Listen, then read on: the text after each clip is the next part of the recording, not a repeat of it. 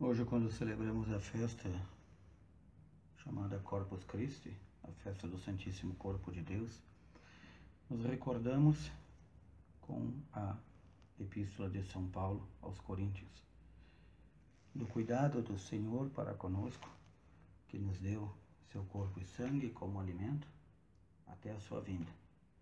Mas o Senhor também coloca, além de seu corpo e seu sangue ser nosso alimento, Além disso, coloca como remédio contra as nossas necessidades e fragilidades. Mas ainda o Senhor coloca o seu corpo e seu sangue e a celebração da Santa Missa, que devemos, tanto quanto podemos, pelo menos dominicalmente, participar e celebrar, nos coloca este momento como momento único.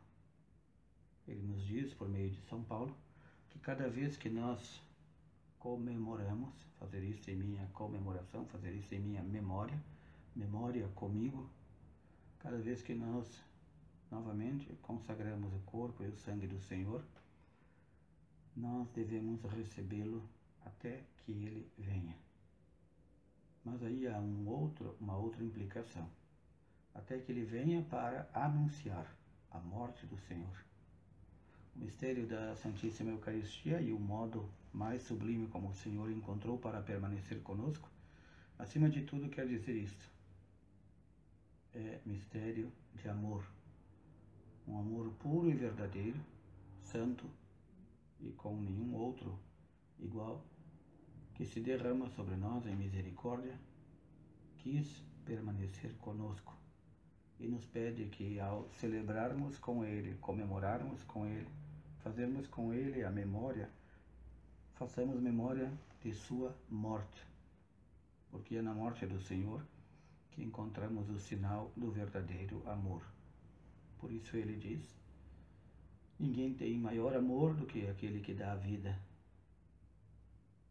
E Ele, a cada Santa Missa, dá a sua vida.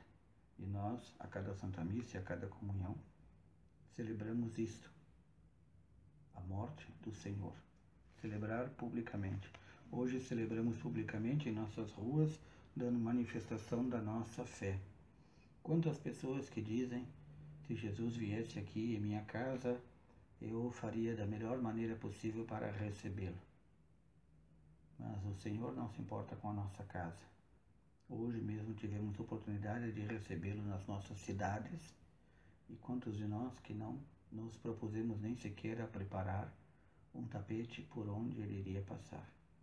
Assim também revela o descuido do povo de Deus, que esquece que é de Deus, revela também um descuido e um desamor a Jesus na Eucaristia.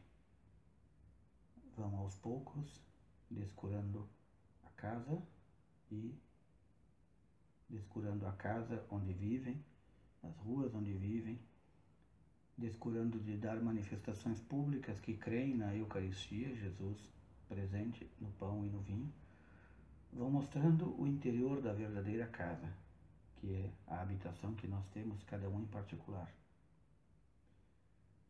Nossa alma e nosso corpo, muitas vezes, não estão prontos para receber o Senhor.